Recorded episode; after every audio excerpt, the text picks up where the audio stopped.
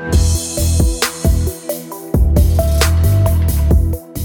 Herzlich willkommen zum Ärztetag vor Ort, dem Podcast der Ärztezeitung. Heute nochmals vom Hauptstadtkongress in Berlin. Mein Name ist Hauke Gerloff. Ich bin stellvertretender Chefredakteur. Heute sind wir ganz international aufgestellt als Ärztezeitung, denn vor mir steht Michael Green aus Kanada, CEO von Health Infoway. Das ist so was ähnliches wie die Gematik in Deutschland. Herr Green hat beim Hauptstadtkongress gerade über Datenschutz und Digitalisierung in Kanada berichtet. Um, hello, Mr. Green. Hi, nice to be here. Ich spreche mit Mr. Green auf Englisch über Lösungen für eine sichere Datenkommunikation, die nicht durch Überregulierung behindert wird. We'll talk about electronic health record and data protection in your country, Mr. Green. Yeah, happy to do so. First question, do you want to tell us about the, your role in Canada and the role of Health Infoway in the development of IT infrastructure for the Canadian health system? Yeah, certainly. And, um, you know, our organization has been, was formed about 20 years ago. And initially, our focus was on helping the provinces put in place their electronic health records. And that really meant, meant focusing on the key data areas that made up a, a health record. So things like lab test information, diagnostic imaging, public health information, drug information, and also discharge charts from hospitals. And teleradiology was another element because of the vast distances that some centres have in Canada. Um, you know, to have an effective uh, teleradiology system and telemedicine system was really important to have in place. And that had to run on certain standards to be able to communicate with each end to end system. Yeah. This all is realized in your country? I would say that we still have a number of things to go. I mean, for one thing, is that um, you know not every province and territory could implement uh, programs at the same speed, really due to their own resource issues and due to some of the local health problems that they they may have.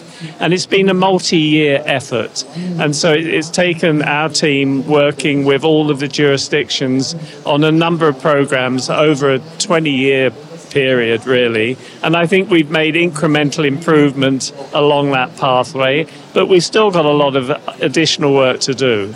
But you have come farther than Germany. I, that's what people tell me, I think. And, um, you know, it surprises me in some ways because, you know, we always see Germany as a very advanced technological country.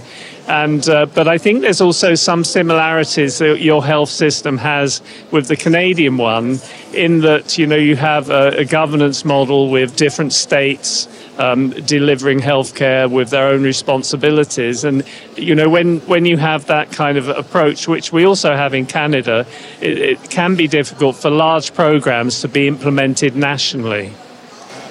Yeah, as a federal state, is Canada like Germany? Do, how do you deal with different uh, regulation in the territories, in the provinces? Yes, again, you know, that can become an issue because um, each uh, health system is responsible for their own governance. And um, so there are different rules, and they don't all line up together one of the things we've tried to do is bring together the experts from every province on common panels. And I think in the end, they see the benefit of working together because they can do things quicker, they will require less resource. Then there's also certain levels that have of responsibility that the federal government have, more of a legislative type of framework, and others that are dealt with more on a local basis. Have you had any problems in your development process uh, with uh, data protection authorities? Uh, you probably know the hurdles uh, in Germany with these authorities in the progress of uh, electronic medical record uh, we have talked about in the session several minutes ago. Yeah, certainly. Um, you know, I think we, we sometimes have, you know, the kind of tension between wanting to have really good privacy and control. On the other hand, making sure you have the right information available at the right time. and that can be tough because you know I think those two um, objectives tend to work against each other. And you know we do we have spent not uh, Infoway personally, but um, the provinces, uh, you know, do spend a lot of time focusing on trying to align their privacy requirements to try and smooth the process, really. But it, it, but there are still issues, and I, you know, and also we've seen that there have been data breaches in the system in some areas, and uh, one has to be always vigilant.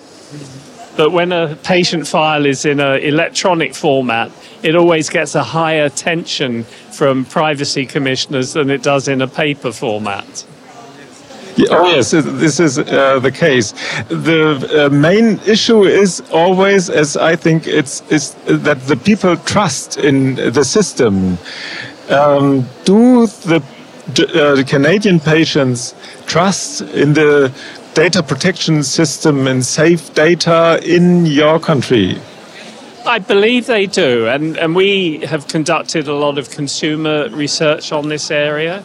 And, uh, you know, there is a high level of trust in the healthcare providers that Canadians have. And they also have a high level of trust in governments uh, looking after that information. There's less trust in private sector companies having access to the information. And also, I think it's found that when there is a breach, that can destroy trust very quickly. In Germany, there's a problem of interoperability. Um, what is the state of the art in Canada? Have you developed uh, broadly used standards which are working?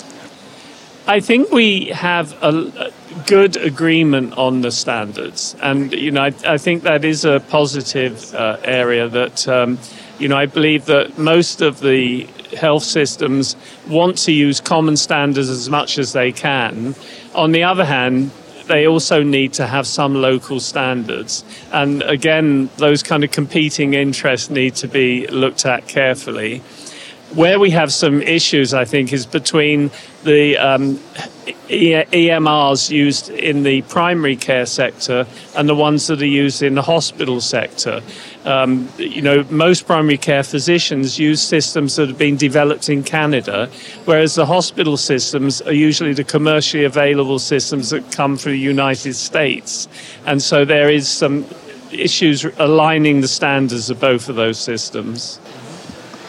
How can a high level of data protection be reached with an efficient use of patient data in patient care and also, we have discussed it several minutes ago, and also for scientific projects? Yes, again, um, you know, we have, I would say, more freedom of exchange of information for patient care between authorized um, professionals but when it comes to using secondary data for research, that's not as clear. And um, you know, a lot of bureaucracy needs to be put in place to release that data, unless the um, you know the agreements were written in beforehand. And that's something that we're currently focusing on. There's another organisation in Canada, a sister organisation to ours called the Canadian Institute for Health Information, and they are really looking at um, the use of the information for secondary purposes, for research, but also for improving health system performance. And um, you know, currently they have a, a multi. Um, user kind of program working on some of these issues to see how we can improve the flow of that information. Have you any hints for uh, the German government and for the German Gematik uh, to establish uh, such a system as you are establishing in Canada? Well, I know that there are, um, you know, a lot of organisations. Uh, you know, you have a digital health agency as well. Um, you know, I think the key thing is to have the collaboration between all the different partners. You, you know, it's something you can't do in isolation and you need to have the health systems together. You've got to have the right legislative cooperation and also the healthcare professionals of different disciplines need to agree on the way forward. So I think in the end, you know, you need to get people to talk together. I think the key thing is from the conferences that I've been attending whilst I've been here, you know, the, the problem seems to be well recognized and there seems to be a good enthusiasm to get something done about it. And I think those are very key, um, you know, assets to have. Oh, yes, uh, that we all hope in Germany, I think. Uh, Mr. Green, thank you very much for this interview. Perhaps it is a bit encouraging for the development of a digital infrastructure also in Germany. Good luck for the future projects in Canada and see you soon or later. Yeah, well, thanks very much and uh, for inviting me here. I've enjoyed looking and talking to people about the various issues that you're facing here in Germany. And there are a lot of similarities, I think, between the two countries. And other systems around the world, I think, are also facing these issues at this time too. Good luck for the future. Und vielen Dank auch wieder fürs Zuhören. Nächstes Mal wieder auf Deutsch. Bis zum nächsten Ärztetag. Tschüss.